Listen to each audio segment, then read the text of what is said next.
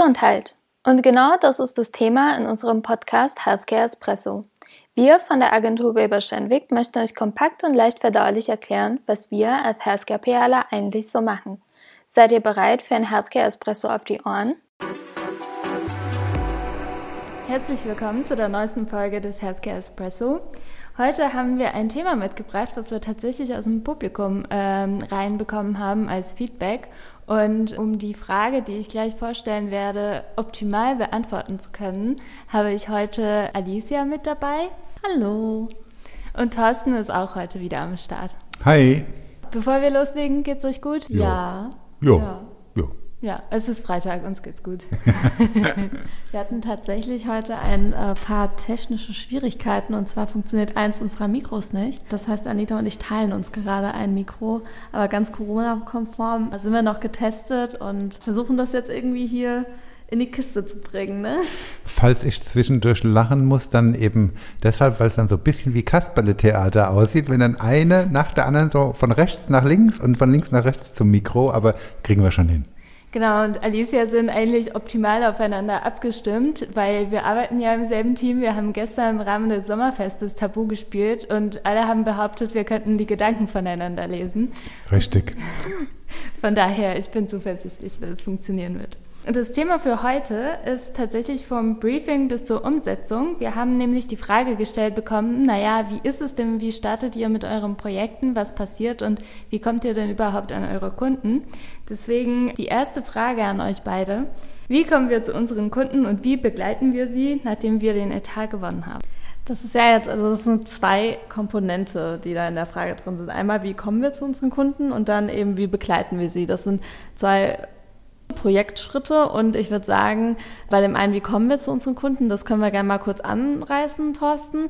Aber das ist dann, glaube ich, nochmal ein Thema für eine separate Folge. Ja. So ein ne, Thema Pitchen und aber genau, dann sag du doch mal kurz, wie kommen wir denn zu unseren Kunden? Genau, das Thema Pitchen ist schon wieder ein Begriff, den wir ja erläutern wollten. Ne? Das ist so, so PR-Sprech sozusagen. Pitchen ist im Prinzip ein Begriff dafür, ähm, relativ einfach, wir bekommen eine Anfrage von einem Kunden, die ein Produkt launchen wollen, die eine Kommunikationsaufgabe haben, die äh, eine Corporate Reputation Aufgabe haben, also die einfach im Prinzip eine Aufgabe haben, die bei uns anfragen, ob wir an einer, ich sage jetzt mal, Konkurrenz Präsentation oder Konkurrenzkonzeption ähm, uns beteiligen wollen. Das heißt, dass wir dann äh, zusammen mit anderen Agenturen um diesen Auftrag, und jetzt kommt das Wort pitchen, heißt das so schön, ist im Prinzip so ähnlich wie wenn ihr ein Haus bauen wollt und ähm, macht eine Architektenausschreibung wo sich mehrere bewerben und ihr guckt euch die Entwürfe an und der, der euch am besten gefällt, den Architekten nehmt ihr. So ungefähr ist es beim Pitch mit Agenturen von Unternehmen. Und wie viele Pitches hast du schon mitgemacht in deiner gesamten Laufbahn? Oh wei. Ähm, oh, oh wei. Ähm, ich würde mal sagen, ähm, wie lange bin ich jetzt dabei? 25, 26, irgendwas Jahre? Mal vier vielleicht, so ungefähr. Also im Prinzip pitcht man eigentlich, ja, so Pi mal Daumen viermal im Jahr, aber es hängt natürlich auch eben davon ab, ob man äh, eben in der Agentur gerade Kapazitäten hat, ob man Zeit hat, ob man Konkurrenzausschluss hat, sprich schon für einen Kunden arbeitet in dem Feld und unter anderem ab und zu, ob einem auch die Fragestellung gefällt oder nicht. Ich glaube, man könnte sich jetzt die Frage stellen, naja, warum ist es ein Problem, wenn man schon für einen Kunden im Wettbewerb arbeitet? Also ah. es ist so, man kann es sich vorstellen, aber wenn du es vielleicht ein bisschen konkreter noch erklären könntest. Mhm. Das nennt sich dann Konkurrenzausschluss sozusagen. Stellt euch ganz einfach vor, wir bleiben bei einem praktischen Beispiel. Wir arbeiten bereits für einen Kunden im Bereich Diabetes. Fällt mir gerade so ein. Ähm, und jetzt kommt eben ein anderer Kunde, der auch ein Produkt hat, auch in dem Bereich Diabetes. Das heißt, es ist im Prinzip unter Umständen ein Konkurrent zu dem Produkt, für das wir bereits kommunizieren. Jetzt könnte man sagen, ja gut, aber es sind ja unter Umständen zwei unterschiedliche Produkte und ähm, das eine hat mit dem anderen gar nichts zu tun. Da aber auch eben gerade heutzutage die Kommunikation sehr integriert ist, das heißt, wir sprechen nicht nur über ein Produkt, sondern auch über das Unternehmen, über die Forschung, über dieses und jenes, müssten wir im Prinzip für zwei Unternehmen kommunizieren. Das ist so, als wenn wir jetzt sagen, wir verkaufen auf der einen Seite Mercedes und auf der anderen Seite VW. Das funktioniert dann auch nicht so ganz. Also der Vergleich hinkt ein bisschen, ähm, aber es funktioniert nicht so ganz. Das heißt auch, weil wenn wir uns eine Aufgabe stellen, ähm, müssen wir ja umfassend uns das Umfeld anschauen, uns überlegen, wie positionieren wir das. Und das fällt dann ein bisschen schwer, weil wir finden im Prinzip nur einmal die beste Lösung und nicht zweimal die beste Lösung. Dann kommen wir ja auch genau zum nächsten Thema. Das ist eine schöne Überleitung. Ähm, du hast ja jetzt von Positionierung und eben Strategie auch gesprochen. Und das ist heute unser Thema in der Folge. Und zwar möchten wir so erklären, was wir eigentlich machen von Anfang bis Ende sozusagen. Genau, also zu dem Pitch und Pitch-Prozess und wie das funktioniert, machen wir eine eigene Folge, weil sonst rede ich wieder viel zu lang. Genau, aber jetzt könnt ihr mir vielleicht erklären, wie funktioniert das denn? Also wir haben dann den Kunden gewonnen, wir haben den Pitch gewonnen und dann, was dann? Also wir sitzen da, wir freuen uns und dann haben wir ein Konzept oder so eine grobe Idee schon, aber wie geht es dann weiter?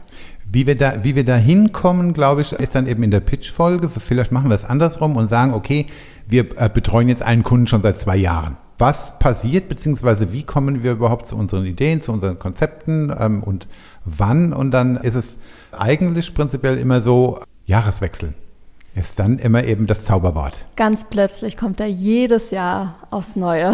Richtig.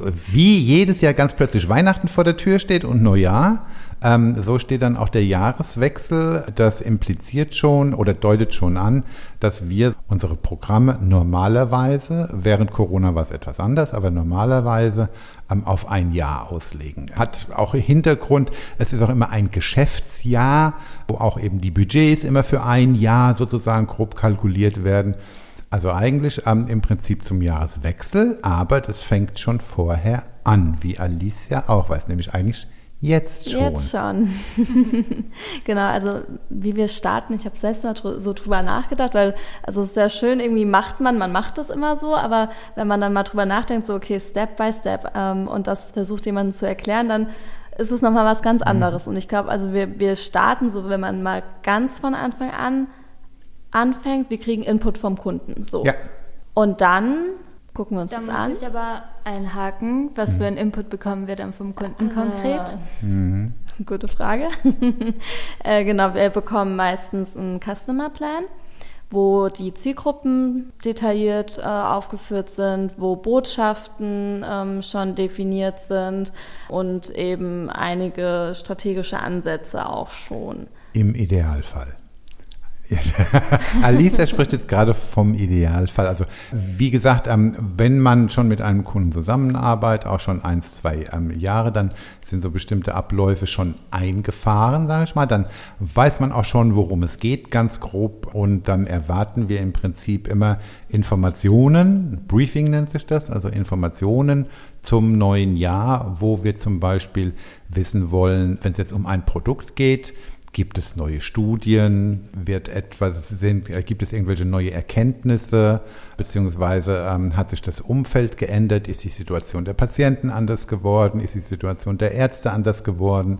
Im Idealfall bekommen wir da sehr viel Information schon vom Kunden, aber es gibt auch andere Fälle, wo wir uns im Prinzip diese Fragen selbst beantworten müssen. Und was machen wir dann? Dann recherchieren wir ganz viel.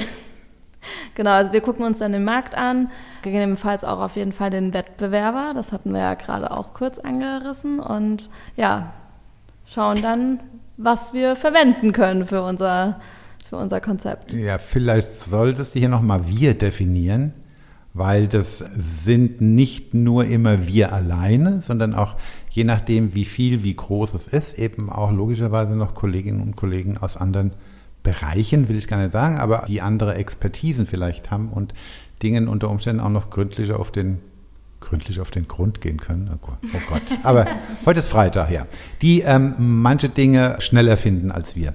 Ja, und auch nochmal mit einer anderen Brille drauf schauen. Also wir, wir machen ja auch Social-Media-Konzepte für Healthcare-Kunden und da arbeiten wir auch ganz eng mit unseren Social-Media-Experten zusammen, die dann natürlich jetzt vom Background her nicht so eine Healthcare-Expertise haben wie wir, aber dann sagt man das immer so, okay, die schreiben die Posts und wir gucken mit der Healthcare-Brille nochmal drauf. Oder dann eben andersrum. Also es ist schön, wenn man nochmal andere Perspektiven eben auch dann, dann bekommt.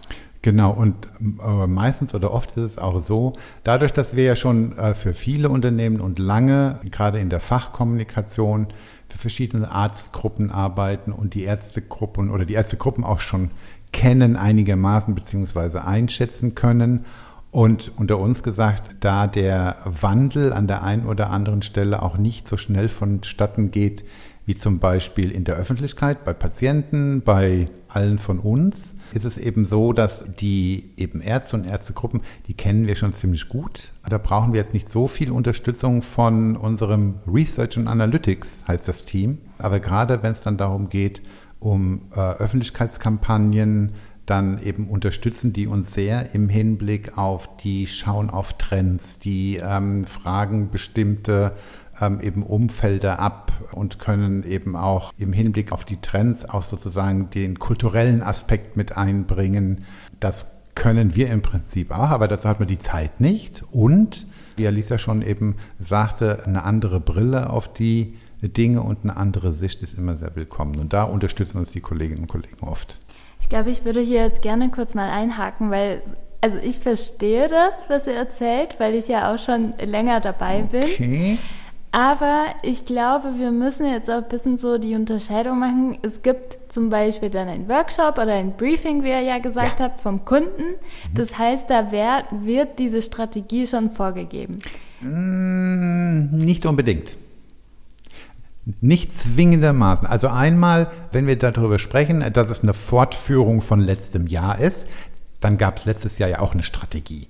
Und die Strategie wechselt ja jetzt nicht, wie man platt immer eben gesagt hat wie die Unterwäsche, ähm, sondern eine Strategie sollte ja schon langfristig angelegt sein.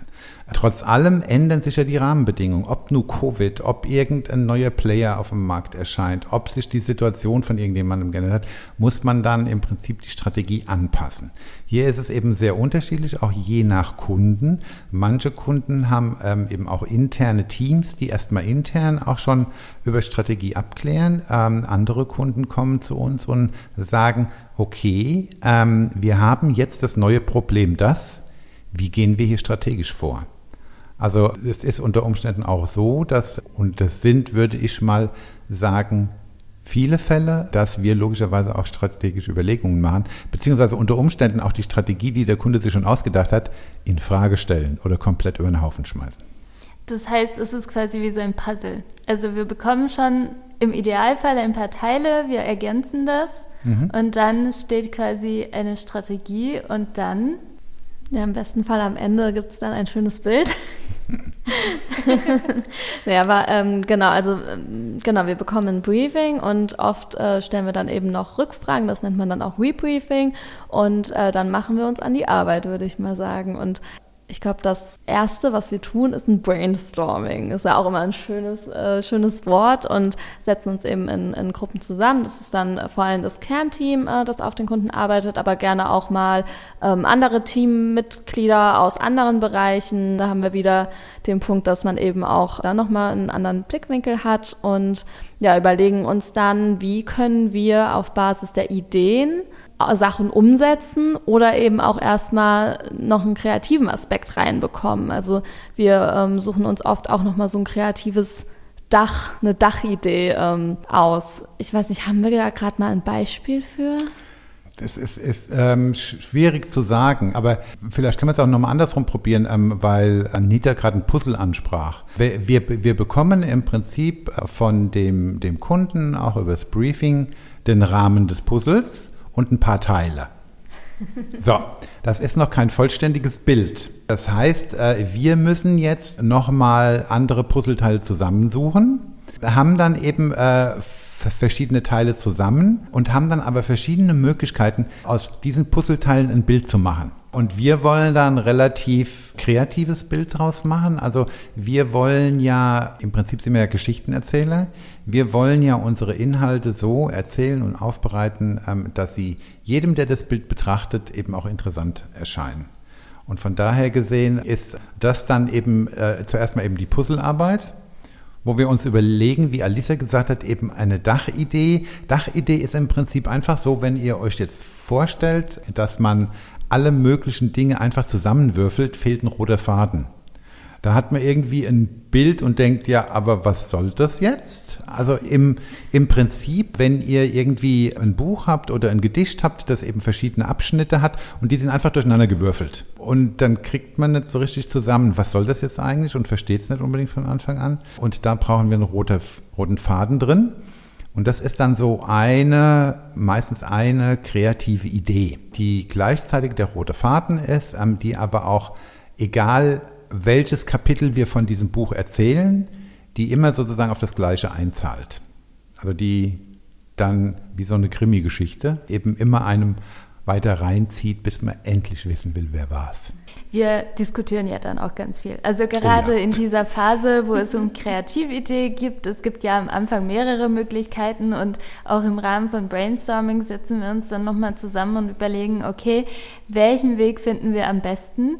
Und dann geht die Diskussion los. Und ähm, man muss schon sagen, ich glaube, Thorsten, du hattest das mal erzählt, wo eine Kollegin dich da mit großen Augen nach so einer Diskussion angeguckt hat ja. und gefragt hat, ist das immer so heftig? Und ich war auch in diesem Termin drin und dachte auch so, oh mein Gott, war das anstrengend.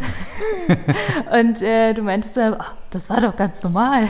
Ja, ja, also es ist so im Hinblick auf und das ist Gott sei Dank auch so, dass ja jeder, der dann in dem, in dem engeren Team eben entsprechend ist, eine eigene Sicht auf eine Dinge hat, eine eigene Meinung und auch aus einem anderen Blickwinkel kommt, unter Umständen jetzt auch nicht aus der Healthcare per se kommt, also andere Erfahrungsschätze hat. Und dann wird auch schon mal über die entsprechende Lösung richtig diskutiert. Da kann es auch schon mal richtig zur Sache gehen. Wir, wir bleiben da auch immer logischerweise fair. Uns ist dann hinterher auch nie ähm, einer irgendjemandem anderen böse.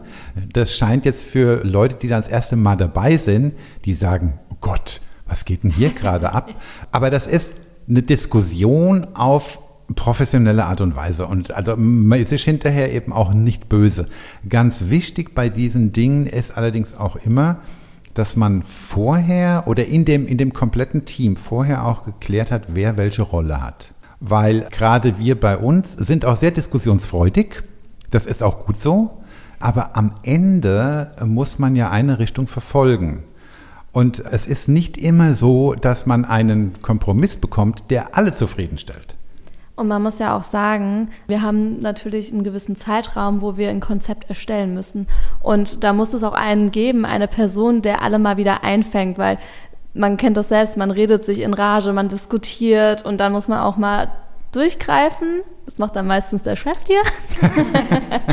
und äh, da eine Richtung auch einfach vorgeben, weil man muss einfach sagen, ne, das läuft ja Jahreskonzepte laufen oder auch Pitches laufen neben dem Tagesgeschäft. Aber beziehungsweise das muss gar nicht sozusagen ich sein, ähm, sondern man, man muss vorher einfach nur jemanden bestimmen, der diese Rolle einnimmt, wo dann auch alle anderen mit einverstanden sind und es akzeptieren weil sonst kommt man von Hundertste auf die Tausendste und verrennt sich unter Umständen. Warum wohl oft ich diese Funktion habe, ist, weil ich meistens Stück weit von außen drauf schaue. Ich habe zwar jetzt im Hinblick auf die Erfahrung, ja, und Healthcare und sonstiges, aber ich bin dann nicht so direkt drin, dass man unter Umständen dann auch eben im Kopf hat, ja, aber wir kennen den Kunden und der reagiert dann so und so und so und so. Das ist ja ganz menschlich, ist ja auch automatisch. Ich habe in den wenigsten Fällen diesen direkten Draht zu den Kunden ähm, und kann das ausblenden, beziehungsweise habe das nicht im Kopf.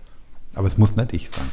Mhm. Und das ist ja auch das Gute dabei, dass quasi genau die Leute an dem Konzept auch involviert sind, die dann das später auch umsetzen. Richtig. Das ganze Jahr über. Wenn du jetzt schon mal Umsetzung ansprichst, ja. wir haben ja ganz viele Möglichkeiten, wie wir unsere Botschaften dann auch tatsächlich in die Öffentlichkeit bringen können, Sonderpublikationen, Pressekonferenzen. Aber wie entscheidet ihr oder entscheiden wir dann gemeinsam für nächstes Jahr, wann mache ich eine SOPU oder wann lohnt es sich eine PK zu halten? Genau, das sind dann die Maßnahmen, mhm. die sich dann das ganze Jahr über erstrecken und wir haben verschiedene Anlässe dann meistens. Also wir, wir gucken ja, okay, was steht das Jahr über an? Gerade wenn wir dann bei der Arztkommunikation sind, haben wir Kongresse, wo Daten vorgestellt werden Und ähm, wir gucken dann eben, wo es neue Daten gibt. Manchmal haben wir dann sogar einen neuen Produktlaunch oder eine Indikationserweiterung. Das heißt, äh, ein Produkt bekommt dann vielleicht nochmal eine Zulassung für einen anderen Bereich, sei es Erkrankung oder eben nur eine Behandlungs- Linie. Und dann ist es so, dass wir eben diese Anlässe ausmachen und dann uns überlegen, zum Beispiel, wenn wir neue Daten haben, okay, was können wir da denn machen? Laden wir Journalisten zu dem Kongress ein oder machen wir noch eine Standalone-Veranstaltung, also eine Pressekonferenz, unabhängig von einem Kongress? Zum Beispiel, manchmal haben wir auch keine neuen Daten, da müssen wir uns dann was anderes überlegen. Da funktionieren meistens Patientencases, dass man nochmal in, in den Praxisalltag von, von den Ärzten guckt und das äh, überträgt. Und dann äh, ja, planen wir um, um die Anlässe drumherum. Ja, also wir, wir sprechen hier gerade hauptsächlich von Fachkommunikation. Vielleicht kommen wir zu unserem Puzzlebild nochmal zurück. Und zwar hört sich das jetzt alles auch so ein bisschen willkürlich an, beziehungsweise auf der anderen Seite, ja, da gibt es dann schon was, also diese Meilensteine, die eben festgesetzt sind. Ähm, aber wir, wir nähern uns eigentlich diesem Puzzlebild von verschiedenen Seiten, von oben, von unten, von rechts, von links, von hinten und von vorne und betrachten das dann jeweils mit einer anderen Brille. Was eben Alicia gerade ähm, eben beschrieben hat, ist, dass wir unser Bild betrachten vor dem Hintergrund, Wann könnten wir denn Ärzte am allerbesten erreichen? Wann hören die uns am allerbesten zu? Wo sind die vielleicht schon vor Ort? Welche Medien lesen die? Welche Kommunikationskanäle gebrauchen die? Das ist hauptsächlich eben der, der Blick, der dann auch darüber entscheidet, auch zeitlich, welche Maßnahmen überhaupt in Betracht kommen. Und vor allem müssen wir ja auch vom Inhalt her denken. Also du hast ja vorhin ja. schon erwähnt, wir sind Geschichtenerzähler und wir gucken dann natürlich, okay, wie erzählen wir oder wie möchten wir die Inhalte das Jahr überstreuen? An, an die Öffentlichkeit bringen und gucken dann natürlich, okay, welche, mit welchen Maßnahmen machen wir das denn? Und auch integriert über verschiedene Kanäle, ob es jetzt Print, online, Social Media als ein Bereich von online oder dann eben auch in, bei Präsenzveranstaltungen beispielsweise ist. Genau, das ist der andere Blickwinkel, eigentlich der wichtigste, mit dem wir immer anfangen, ist der Inhalt. Was haben wir überhaupt? Und was wollen wir überhaupt für eine Geschichte erzählen und an wen wollen wir es erzählen. Das heißt, das ist der, der wichtigste Blick auf dieses Puzzlebild. Wenn wir jetzt auch Patientenkommunikation machen, schauen wir von einem anderen Winkel wieder auf das Bild. Wir haben jetzt die, uns die Ärzte überlegt, also Content steht, den haben wir irgendwie. Wir haben auch eine Idee, wie wir die Geschichte erzählen. Dann gucken wir von der, von der Facharztseite, wie, wann kriegen wir die am allerbesten, wie verstehen die es auch am allerbesten. Dann schauen wir unter Umständen auf das Bild von der Patientenseite. Was brauchen die? Wie verstehen die es? Wie kommen wir an die ran? Welche Kanäle, welche Medien sozusagen benutzen die? Dann müssen wir nochmal von der Ebene von dem Unternehmen drauf schauen weil ähm, logischerweise ähm, eben unterscheiden sich Unternehmen auch in ihrer Art der Kommunikation, wie sie sich positionieren, ähm, was sie überhaupt alles haben. Also sprich, wenn jetzt ein Unternehmen nur ein Produkt in einer Indikation hat, kommuniziert das anders als ein Unternehmen, das zehn Produkte in der äh, gleichen Indikation hat. Sprich, ähm, wir, gucken von der, von der, ähm, von dem Unternehmensseite auf ähm, drauf und auch von der Konkurrenzseite. Da müssen wir auch drauf schauen. Also diese verschiedensten Blickwinkel. Und da hast du auch einen Aspekt gerade nochmal genannt. Was hat das Unternehmen schon? Weil wir reden hier ja vor allem gerade von Bestandskunden. Mhm. Das heißt, wir haben ja im letzten, vergangenen Jahr schon viele ähm, Maßnahmen umgesetzt und wir gucken natürlich auch, okay, was hat da denn funktioniert? Und wollen wir das dieses Jahr wieder so machen oder was können wir hier optimieren? Ähm, mhm. Also da spielen natürlich auch ganz viele Learnings aus dem letzten Jahr auch mit rein. Und das ist nämlich auch nochmal, wir, wir starten ja nicht nur mit dem Briefing, sondern wir machen ja auch eigentlich immer nochmal einen schönen Jahresrückblick. Ja, ja. Und jetzt hatten wir nur noch kurz, Anita hat gerade Luft geholt, ähm, ich fange schon wieder an zu reden, ich, ich, ich merke es. Ähm, aber um dieses, um dieses Bild nochmal, ähm, glaube ich, ein bisschen vielleicht abzuschließen. Wir haben jetzt aus allen möglichen Blickwinkeln, mit allen möglichen Puzzleteilen, haben wir jetzt in der Hand. Und jetzt müssen wir aber auch schauen, dass die Puzzleteile zueinander passen. Soll ganz einfach heißen, ja, wir haben jetzt ähm, eben eine, eine Idee, eine Dachidee, eine kreative Idee vielleicht, wir haben eine Geschichte, die wir erzählen wollen, wir haben auch die Inhalte, die wir erzählen wollen, wir haben die verschiedenen Zielgruppen, die wir erreichen wollen und wir haben verschiedene Kanäle, wie wir diese Zielgruppen erreichen können. Aber nicht jeder Kanal kann mit irgendwelchem Content gefüttert werden. Ihr wisst alle besser wie ich als Digital Immigrant, dass man zum Beispiel, wenn wir jetzt an Patienten denken, nicht alle Inhalte einfach auf Instagram schütten kann, weil das ein Kanal ist, wo manche Inhalte nicht gewollt, gehört oder sonst was werden. Oder YouTube. Oder in einer Fachzeitschrift. Oder in einer Patientenzeitschrift. Oder, oder, oder, oder, oder, oder über den Außendienst an den Arzt. Das heißt, wir müssen jetzt die einzelnen Teile so zusammensetzen, dass sie zueinander passen und ein cooles Gesamtbild ergeben. Und dann haben wir im Prinzip unser fertiges Konzept. Aber da ist noch nicht Ende. Aber du hattest gerade Luft geholt, Anita. Genau, also ich würde eigentlich noch mal kurz ergänzen, ähm, ganz am Anfang der Patientenkommunikation, weil ich glaube, es ist eine berechtigte Frage, wenn jemand jetzt denkt, okay, woher wisst ihr denn eigentlich, was die interessiert? Ja. Und äh, dafür haben wir auch unser Insights- und Analytics-Team, wie du ja auch erwähnt hast. Und wir können tatsächlich mit bestimmten Tools öffentlich zugängliche Daten beispielsweise sammeln aus Social Media, aber auch aus äh, Foren und Blogs und aus Kommentaren. Und da kann man ganz spannende Analysen machen und schauen, worüber diskutieren sie denn eigentlich? Weil es kann ja sein, dass wir denken, ein Thema ist für Patienten spannend. Und dann kommt in der Analyse raus, nee, das interessiert die überhaupt nicht. Mhm. Also da, äh, das wollte ich noch mal kurz erklären, weil ich glaube, die Frage könnte kommen.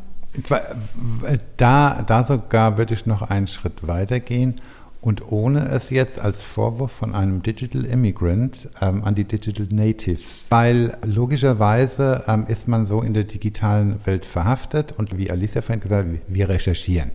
Recherchieren tut man heute klassischerweise im Internet. Aber es ist auch ein Punkt richtig, wenn man etwas im Internet nicht findet, heißt es nicht, dass es das nicht gibt. Ein ganz einfaches Beispiel eben auch, wie erfahre ich denn, wie es jemandem, einem Patienten geht? Mit ihm sprechen. Und dafür sind auch Patientenorganisationen da.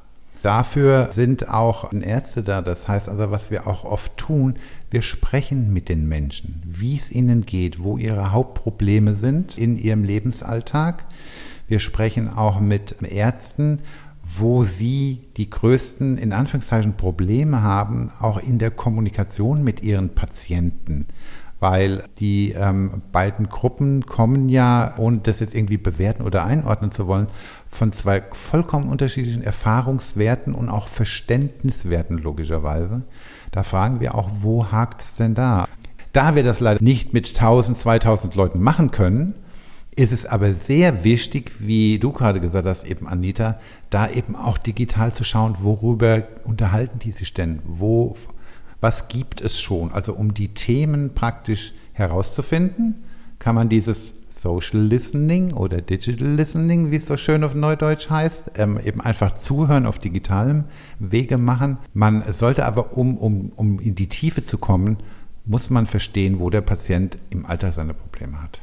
Genau, und dafür machen wir auch Workshops. Also tatsächlich ja. hatten wir im letzten Jahr, glaube ich, zwei Stück, wo wir dann wir schon unsere Ideen für ein Konzept auch schon so grob stehen hatten und das auch nochmal mit dem Patienten diskutiert haben. Aber dann kommen wir jetzt nochmal zurück Konzept. zum Konzept. Unser Konzept steht und was passiert dann? Und wir sind ganz überzeugt, logischerweise. Wir brennen für unser Konzept. Und dann, das, Alicia, und das dann. Das ist das beste Konzept überhaupt. ja. Ja, dann äh, präsentieren wir das natürlich dem Kunden mit voller Überzeugung und äh, Tatenkraft. Im günstigsten Falle ist der Kunde hellauf begeistert und sagt, super, können wir alles machen. Ähm, worüber aber wir noch gar nicht gesprochen haben, ist Budgetrahmen. Also ne, das sind ja auch mit Kosten verbunden, wenn wir solche Komplettkonzepte umsetzen wollen. Das müssen wir ja auch noch eben in Betracht ziehen. Ja, das stimmt. Wir können ja nicht willkürlich äh, Maßnahmen vorschlagen äh, oder dann irgendwelche großen Veranstaltungen. Ähm, also wir haben dann im Rahmen des Briefings auch tatsächlich einen Kostenrahmen. Ähm, oft ist es dann so, dass wir wirklich mal ganz große Ideen auch gerne noch präsentieren. Das nennen wir dann Add-on-Geschichten, mhm. also Add-on-Projekte, die dann noch so on top kommen, falls äh, der Kunde dann, wenn das denen gefällt, dann nochmal Budget locker machen sozusagen. Aber ansonsten müssen wir natürlich die Kosten immer im Blick haben und eben mit den Konzepten, mit den Ideen auch ähm, einen Kostenrahmen liefern. Was kosten die einzelnen ähm, Projekte? Du hast Thorsten eingangs gesagt, wir erzählen Geschichten und ich finde, ihr beide habt jetzt super die Geschichte erzählt, vom Briefing bis zur Umsetzung. Und ich hoffe, das geht jetzt auch unseren Zuhörern so. Vielleicht ein Abschlusssatz noch, weil wir, wir haben ja eben gesagt, im Idealfall gefällt alles dem Kunden an dem mhm. Konzept. Ja. Unter uns gesagt, wir wollen nie, dass dem Kunden alles gefällt eins zu eins, weil dann macht es auch keinen Spaß. Äh, sprich, wir haben dann eben auch äh, verschiedene Möglichkeiten oder ABC-Variante, wie auch immer. Dann holen wir hoffentlich dann auch ehrliches Feedback vom Kunden beziehungsweise von der Kundengruppe ein die dann sagen, das hat uns nicht gefallen und dann fragen wir immer, warum? Also das ist auch ganz wichtig, warum hat es Ihnen nicht gefallen? Sprich, wir sprechen dann logischerweise mit dem Kunden über unseren Konzeptvorschlag, machen entsprechende Änderungen, adaptieren und dann gibt es nochmal in Anführungszeichen eben eine zweite Runde wo wir dann eben das überarbeitete Konzept vorlegen, das dann meistens dann aber auch durchgeht, inklusive dem strategischen Ansatz, der kreativen Idee, des Daches, den Einzelmaßnahmen für die einzelnen Zielgruppe. Und das ist dann unser Leitfaden im Hinblick auf die Umsetzung für eigentlich dann das kommende Jahr, womit jetzt nicht gesagt ist, dass alles eins zu eins so umgesetzt wird, sondern es ist ein Leitfaden, also es ist ein Fahrplan. Es ist ein Fahrplan, aber ähm, wir fahren eigentlich nie geradeaus. Nope. sondern machen rechts, links, Kurven, Überschläge, Loopings und sonstiges. Ja, wir müssen ja nochmal einkaufen gehen dann, ne? Genau, genau bis wir eben am Ende sind. Ähm, aber es ist im, im Prinzip so, mir fällt gerade Analogie ein, ähm, wenn man eben ein Haus bauen will, kriegt man eben auch erstmal eben dann einen Plan vom Architekten. Wenn es dann aber im Bau ist, steht man oft drin und sagt, oh, das sieht jetzt doch scheiße aus. Ich habe gedacht, das sähe anders aus. Können wir das noch anders machen? Also eben von daher gesehen ist mittendrin logischerweise auch immer noch viel möglich und auch nötig. Darüber bin ich auch neulich gestolpert. Ich habe irgendwas bei uns äh, im Team gesucht, da ließ sie auf dem Server und da war ein Ordner drauf. Ähm, ongoing, gestorben, neu. ja. Das heißt, wir mussten ganz oft spontan sein dieses Jahr. Ja. Ja. Das stimmt. Oft kommen unvorhergesehene Dinge auf einmal auf einen zu. Richtig. Und dann, also im, im Prinzip auch bei neuen Aufgaben, ähm, die wir bekommen, ist im Prinzip ähm, der, der Prozess, den wir eben beschrieben haben, ist äh, in Miniform der gleiche, mit dem einzigen Unterschied. Ähm, eventuell ähm, passt die Strategie auch noch, uns passt auch eben die Geschichte noch ähm, und wir müssen an der einen oder anderen Stelle nachschrauben. In Anbetracht der Zeit würde ich sagen, wir schließen jetzt das Inhaltliche ab. Wenn noch Fragen da sind, dann bitte bei uns melden. Wir haben uns auch riesig gefreut, dass wir Feedback auch oder beziehungsweise ja. einen Themenwunsch bekommen haben. Und wenn da irgendwas noch offen ist, gerne uns eine E-Mail schreiben auf healthcare.espresso.weberschenwick.com. Wenn, wenn ihr es auch gerne personalisiert macht und habt keine Angst, kriegt ihr auch eine Flasche Wein. Ich habe jetzt den Faden verloren. Ja, jetzt habe ich dann wieder rausgebracht. Ich sorry. Sagen, jetzt haben wir Wein gehört. Ja, genau. Aber da sind wir ja auch schon beim Thema, weil wir haben äh, uns ja wieder eine Outro-Frage ausgedacht und da war Alkohol das Stichwort. Ähm, und zwar, ich übernehme die mal, ja. also ganz unplanmäßig. Ähm, Thorsten, wenn du ein Cocktail wärst, welcher wär, wärst du? Oh, das ist äh, relativ einfach. Aber wo ihr gerade Alkohol gesagt habt, oh Gott, Darf ich das überhaupt sagen hier, Alkohol? Eben, dass ich auch eine Flasche Wein verschenke für eine Frage oder so? Keine Ahnung, ist egal. Ist egal. Compliance hört hoffentlich jetzt nicht zu. Ähm, aber zurück zu der Frage, irgendein Cocktail mit Rum oder Cuba Libre. Und warum? Magst du das, oder? Ja, ich äh, liebe Rum und auch äh, Cocktails mit Rum. Und wie soll ich das jetzt ausdrücken? Ich ähm, war da sehr in der, in meiner, meiner Jugend bis noch vor, keine Ahnung, zehn Jahren sehr standhaft. Ah, okay. Und Anita, was wärst du für ein Cocktail? Also, das ist kein Cocktail, aber mein Lieblingsgetränk, nämlich eine Weinschorle. Ich finde, das ist super einfach und ich verbinde eine Weinschorle immer mit Entspannen und irgendwie, also ich wohne in der Nähe vom Rhein, dass man sich da äh, hinsetzt unten am Ufer am Wasser und sich mit Freunden trifft und einfach den Abend ausklingen lässt und das macht man mit einer Schorle. Und bei dir, Alicia? Ich habe da lange drüber nachgedacht, aber das ist unfair. Nämlich, ja, aber ich bin auch über einen anderen Weg dahin gegangen. Ähm, ich dachte so ähm, Attribute, die man äh, mit so einem so. Cocktail verbindet. Vielleicht hätten wir dich anders einbriefen müssen. Thorsten. Ach so, ich bin jetzt rein vom, vom, vom Geschmack vom her Geschmack gekommen. Okay, ja. also wenn ich vom Geschmack her gehe, dann ein Gin Tonic. Aber wenn ich von dem ursprünglichen Ansatz äh, her gehe, dann ein Tequila Sunrise, weil ich liebe Sonnenauf- und Untergänge und immer gut gelaunt. Nee, sehr schön. Dann wären wir am Ende von dieser Folge. Vielen Dank, dass ihr heute auch dabei wart und wir hören uns dann zum nächsten Mal. Adios. Tschüss. Ciao. Du findest unsere Inhalte spannend und kannst dir vorstellen, unsere Teams im Bereich Healthcare zu unterstützen? Wir sind immer auf der Suche nach neuen Familienmitgliedern und freuen uns auf deine Bewerbung unter bewerbung.wilberschenwick.com.